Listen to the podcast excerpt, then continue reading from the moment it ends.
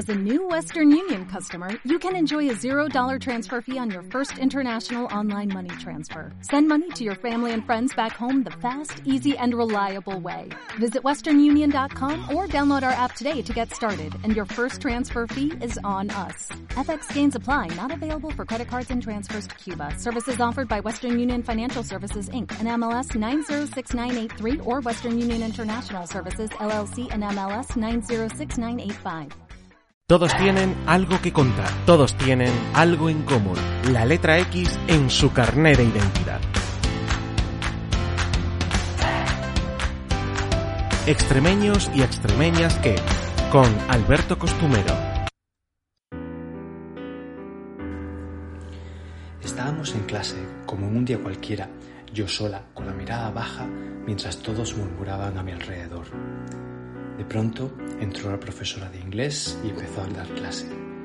Todos estaban revueltos, no paraban de hablar y la profesora se estaba cabreando. Yo no estaba prestando atención a la clase, pues la profesora y yo no nos llevábamos muy bien y de repente escuché, ¿os calláis o os siento con quien no queréis?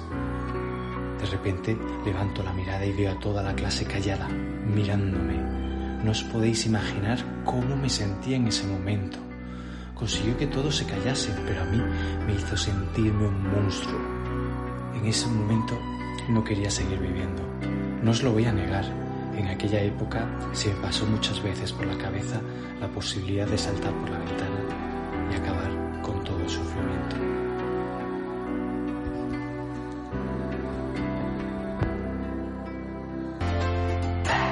Hola amigos, muy buenas, muchísimas gracias por extremadurizaros con nosotros.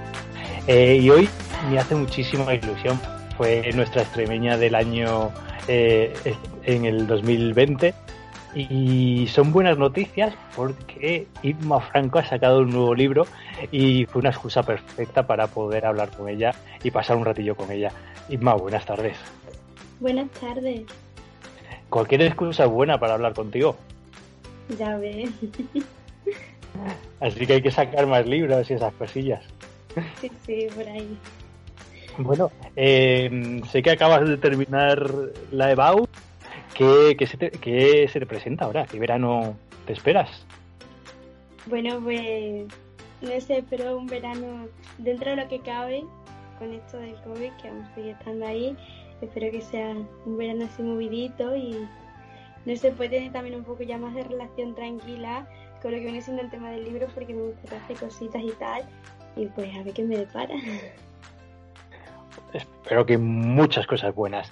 ¿Sabes lo que pasa? Que, que los que hemos leído ya el libro, como que en pocos días me da la sensación que te conocemos de toda la vida. Yo es que te preguntaría ahora, ¿el señor Rufi no te va a hacer trabajar en verano?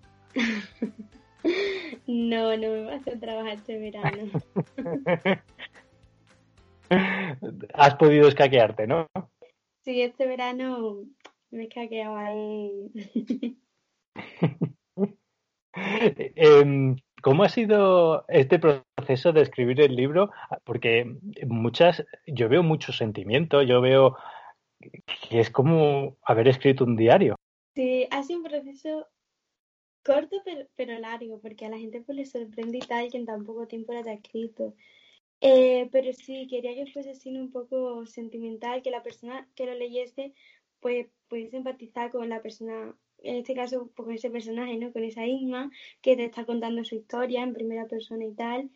Y no sé, siempre es así que ha llevado su tiempo y tal y, jo, eh, si me estás diciendo que al leerlo, pues has empatizado mucho, pues me alegro muchísimo porque ese es como uno de los objetivos que tiene el libro. Eh, a ver, más que empatizar, eh, a ver, ¿cómo puedo explicar yo esto? ¡Wow! Eh, en mi cabeza tiene sentido, pero a ver si, si puedo describirlo en palabras.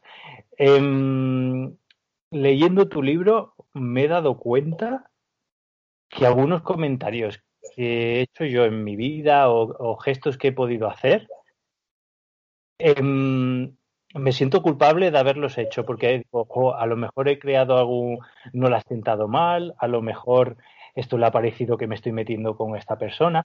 Entonces, me ha parecido, creo que es un libro fundamental, no solamente para una persona a la que se le haya hecho bullying, sino para una persona que no lo haya tenido en sus carnes, pero que vea que con un mal comentario puede hacerlo, aunque sin querer puede hacerlo.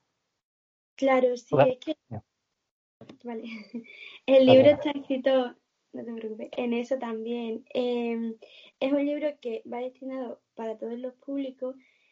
Sí que es verdad que, pues también, sobre todo para aquellas personas que han pasado por una situación similar, parecida, en un proceso de no aceptación consigo mismo, pero claro, también va para esa otra parte que a lo mejor no lo ha pasado y que, que tú al leerlo digas, pues mira, que hay veces que lanzamos comentarios, expresiones, esto, que parecen que no tienen significado para la otra persona, pero que luego te paras a detener y dices, ostras, pues sí, porque a lo mejor ese comentario que he lanzado sin pensarlo le puede haber afectado o no, porque también depende de lo que esté pasando a esa persona, que muchas veces pues nos dejamos como guiar por los instintos y tal y no nos paramos a pensar, detalladamente.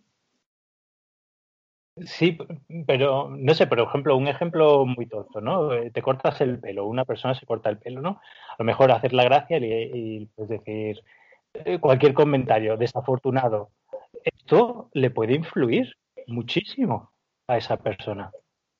Claro, sí, porque a lo mejor esa persona que se ha cortado el pelo, mm, yo qué sé, porque a lo mejor le gusta o por cualquier X razón y no sé, que tú que recibas comentarios, yo qué sé, pues no me gusta, te sienta mal, te no sé qué. las cosas se pueden decir de otra manera. Si a ti no te gusta cómo le queda ese pin a esa persona, yo creo, uy, pues se queda bien, pero a lo mejor para mi gusto no, no sería capaz. Cositas así que, ¿sabes? Tipo que hay veces que eso, que lanzan, Buah, es que eh, no me gusta tu pelo y no sé qué, madre mía, qué trozo te has hecho, ¿sabes? Tú sabes que, por ejemplo, en este caso, un pelo y un pelo crece y como cualquier otra cosa.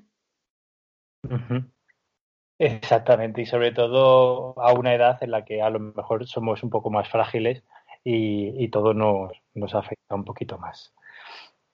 Luego ya en la edad adulta ya te digo yo, Isma, que, que es un poquito diferente. Sí, yo creo que sí, que es que sobre todo la etapa ahí es la adolescencia, supongo, que es una etapa un poco así como de inestabilidad, que vas conociendo más cosas, vas adentrándote en una nueva etapa en tu vida y claro, pues quieras o no, hay ciertos comentarios, ciertas cosas pues que a lo mejor te pueden afectar más o te pueden afectar menos. Cierto está que supongo que a medida que vamos creciendo pues le vamos quitando importancia.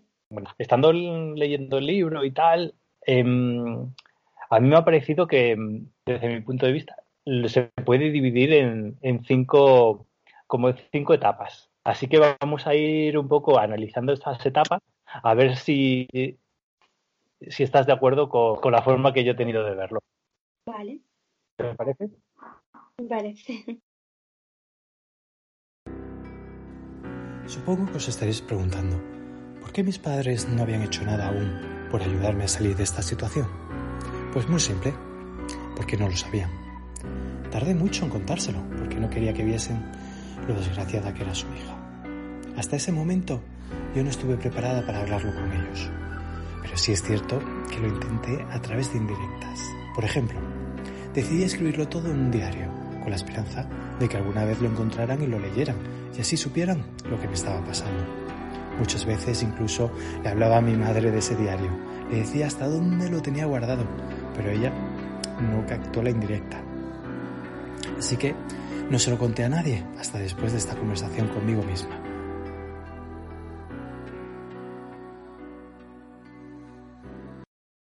Mi primer punto simplemente en este libro, como consejo de Ima Franco, es consúltalo siempre con un adulto. ¿Qué, te parece esta reflexión?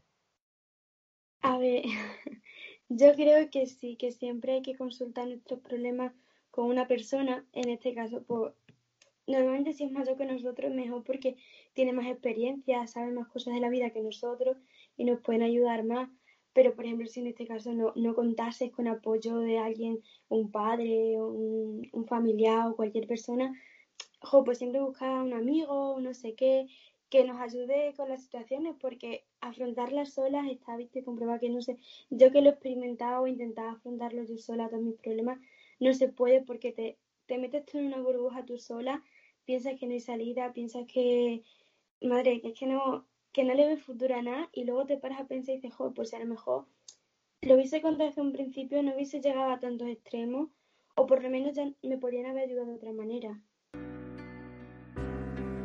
Yo lo que realmente deseaba era salir de ese instituto, cambiarme a otro. No quería estudiar en mi pueblo, porque si ya lo pasaba mal dentro del aula, en la calle era aún peor.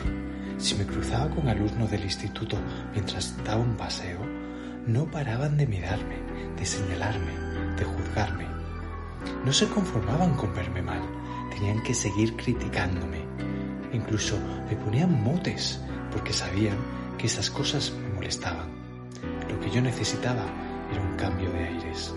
Pero claro, ya habían pasado los plazos de inscripción, por lo que estaba complicado que me aceptaran en otro centro. A pesar de eso, mis padres no se rindieron y se pusieron a buscar un nuevo instituto. Encontraron uno.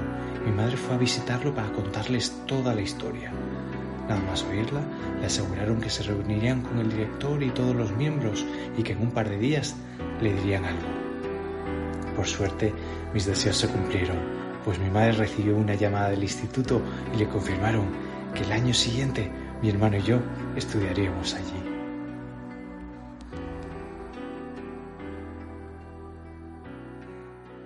Segunda reflexión es cambia, ¿no? Yo lo titularía así como cambia. Si no te mola la situación, cámbiala. ¿Estás de acuerdo? A ver, claro que también depende de las situaciones, ¿no? Yo en este caso estoy hablando de mi experiencia. Sí que es verdad que estaba pasando por un momento malo y la única solución que yo le vi positiva a eso era hacer un cambio desde cero, en este caso cambiarme de instituto. Yo sí que eh, a mí eso me ha servido muchísimo, porque a veces estamos acostumbrados a estar en el mismo entorno y si no nos sentimos cómodos con ese entorno y vemos que nos afecta mucho, ojo, cambiar a otro entorno con gente nueva, con gente que a lo mejor no te conoce como te conocen los demás, pues sí que puede beneficiarte un poco. Yo siempre y cuando hablando desde mi, mi poca experiencia, considero que sí, que por ejemplo a veces los cambios son muy positivos. Yo lo estaba pasando mal en clase y me sentía la peor persona del mundo. Pero a esta conocida lo único que se le ocurría decirme era que tenía que vestirme más mona, que no podía presentarme en clase con esa pinta, que tenía que cambiar. Hasta un día llegó a sugerirme que adelgazase, ya que así tendría más éxito. No creo que lo dijera con mala intención, pero entre lo que estaba sufriendo en clase y que ella todas las mañanas me dijese que debía y que no debía hacer, llegó un punto en el que exploté y lo pagué todo con ella. Nos enfadamos y nos volvimos a juntar más. Yo lo pasé fatal, porque encima sentía que era culpa mía, o al menos eso era lo que la gente me hacía creer, porque siempre se defendían, diciendo que todo lo hacían por mi bien. Pero si de verdad les importaba y se preocupaban por mí, ¿por qué no me dejaban ser yo misma? ¿Por qué tenía que cambiar para convertirme en alguien que no quería ser? Y fue entonces cuando empecé a tener complejos. Comencé a odiarme a mí misma y sentir que si aquello me estaba pasando era porque realmente me lo merecía.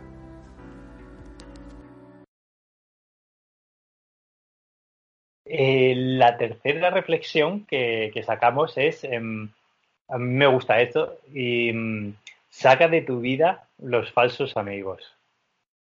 Sí, eso eh, creo que es algo muy, un poco tóxico, la verdad, porque a veces creemos, Buah, tenemos amigos, no sé qué, no sé cuándo, y luego resulta que no, que no son amigos, son personas que te van a acompañar en momentos puntuales de tu vida, a la cual tú te vas a encariñar, pero la otra persona no y que tú estás ahí para darlo todo y cuando tú ves que tú siempre das pero no recibes, entonces no, no, son como amigos 100%. Y sí que es verdad que luego hay amigos pues que son, en este caso, los falsos amigos que te la clavan por detrás y todo eso y no viene mal deshacernos de ellos, aunque a, a primera vista no nos podamos dar cuenta y tal, sí que es verdad que hay que deshacerse de aquellas personas que no nos producen como sensaciones positivas, que no nos traen como buenas vibras, pues mira, no pasa nada, o sea, hay veces que en este caso yo he estado mucho tiempo sola en mi vida y estar sola no quiere decir que seas un problema ni muchísimo menos, sino que también has encontrar las personas adecuadas. Y mm, yo me he deshecho de muchísimas personas que pensaba que eh, éramos amigos en este caso y tal, y luego me he dado cuenta que no, y no ha pasado absolutamente nada, al contrario, me he sentido muchísimo mejor porque como que me he librado una carga. Totalmente. Inma, ¿cuándo sabes que, que una persona es una carga? Yo creo que eso es algo un poco difícil de a primera vista, ¿no? Porque hay veces que nos, nos cegamos por otras personas y tal, pero yo pienso eso, ¿no? Cuando llega un punto en el que tú haces todo por esa persona eh, y luego esa persona a la hora de que tú tengas un problema, cualquier problema o que, tengas una duda o algo, y esa persona como que le quita importancia y se vaya alejando un poco y solo esté contigo, por ejemplo, en X momentos que a la otra persona le interesan y cuando a ti te interesa que la otra persona esté, no está a tu lado, yo creo que ahí ya es cuando se tiene que ir valorando de verdad si esa persona quiere estar a tu lado porque te quiere a ti o porque quiere algo que tú tengas, ¿sabes? Entonces hay que fijarse también en los pequeños detalles que hacen las otras personas. Y me imagino que tú, Isma, ahora mismo, la Isma influencer con miles de seguidores en redes sociales, sabrá un poquito de estas cosas ahora, ¿no? Habrá muchísimo interés por ahí. Sí, yo al largo de mi vida, así que me he metido en tema de redes, sí que ha habido muchas personas que se han querido como arrimar a mí. Eh, ya ves tú, o sea, esto ha sido como desde un principio, desde que tenía como cero seguidores, siempre se han querido arrimar a mí porque me consideran, ay, que eres famosa, desde que yo famosa no soy, simplemente estoy haciendo algo que me gusta y ya está, o sea, y mucha gente como que se han querido acercar y tal, entonces como que hay que tener en cuenta que una persona, si quiere ser tu amigo, tiene que ser tu amigo por cómo eres y no por lo que tenga, ni nada más. Fue entonces, el 18 de julio de 2015, cuando subí el que considero mi primer vídeo oficial a YouTube. Se llamaba Mi presentación y duraba apenas un minuto y 50 segundos. Era un vídeo de introducción en el que me presentaba un poco, explicaba el nombre del canal y contaba cómo serían los vídeos que iban a encontrar aquellas personas que me siguiesen. Aunque hoy en día no sea un vídeo que me guste demasiado, he de reconocer que en su momento me ayudó mucho, pues ahí, en mi cuarto, sola ante la cámara, era yo misma. A medida que fui creciendo, le volví a cambiar el nombre al canal y le puse de nuevo Ima Franco, que es su nombre actual.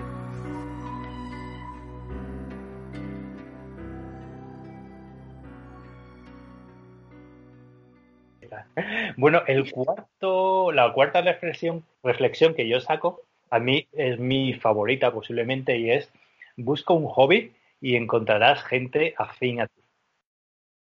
Sí, en mi caso el hobby fue meterme en YouTube, que yo lo estaba pasando mal y decidí meterme porque me gusta hablar y tal, y digo, pues mira, pues a lo mejor de esta forma me puedo dar a conocer. Y al meterme ahí me he dado cuenta que hay muchísimas personas que pues que compartimos gustos eh, y pues, mola mucho porque estaba acostumbrada yo en mi caso a estar siempre encerrada, a siempre tener una monotonía de vida y a veces pues la monotonía cansa, agota porque siempre lo mismo, eh, no ves un cambio y tal, entonces busca un hobby que te llene, algo que te guste, en mi caso fueron en, este, las redes sociales, pero puede ser cualquiera, si te gusta el deporte, cantar, cualquier cosa que te sí, que tú consideres que es una chorra, pues adelántate porque vas a conocer a personas que vas a compartir gustos y vas a tener más cosas en común.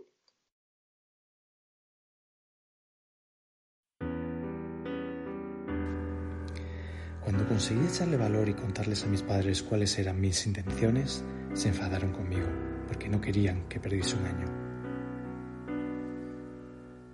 Desde mi punto de vista, no tiene nada malo repetir si no te ves preparado para pasar al siguiente. Eso no quiere decir que seas más o menos listo, sino que necesitas coger más fuerza para pasar de nivel. En mi caso, no es que me hubiera tirado un año sabático sin estudiar por la cara, sino que lo estaba pasando realmente mal y sabía que no iba preparada. Mis padres mantenían la esperanza de que recuperase las asignaturas suspendidas, pero un día decidí hablar seriamente con mi madre para explicarle que de verdad necesitaba repetir y hacerle ver que no era necesariamente nada malo. Después de una larga charla, mi madre accedió. Fuimos al instituto y entregamos todos los libros, pues íbamos a rellenar la matrícula de segundo. Estaba muy contenta, porque sabía que de algún modo mi vida podía cambiar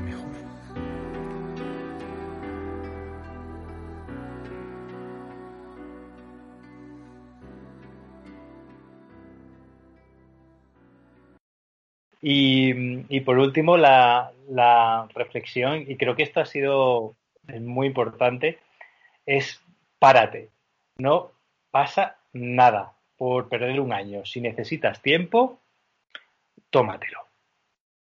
Sí, estamos acostumbrados, no sé, a que siempre, desde que entras al colegio, haces hasta sexto de primaria, luego haces eh, la ESO, luego te metes en bachillerato, en un grado y no sé qué, tipo, formarte en algo. Y hay veces, pues, que por X circunstancias no puedes, en mi caso, yo estuve dos años que no estuve estudiando, estuve trabajando y no pasa absolutamente nada. O sea, hay veces que, bueno, mira, si no puedes, si ves que la situación no puedes, si ves que te agobia, pues nada, para, y quédate un año, por ejemplo, en este caso, sin estudiar, que no, no es malo, al contrario, a veces es como que tomarse un año siendo un poco sabático que no, quiere decir que lo vayas a desaprovechar así, a si te vas a tirar todo el día en la cama, pues claro, ¿no? Pero como que no pasa nada porque un año estés parado sin hacer nada, que ya lo remontarás el año que viene, además que la vida es muy larga y que si, em, si estamos siempre diciendo, venga, estudia algo que no te gusta y sigue. Yo me he dado cuenta en estos dos años que estuve parada que yo pensaba que no me gustaba estudiar, que no iba a tener sentido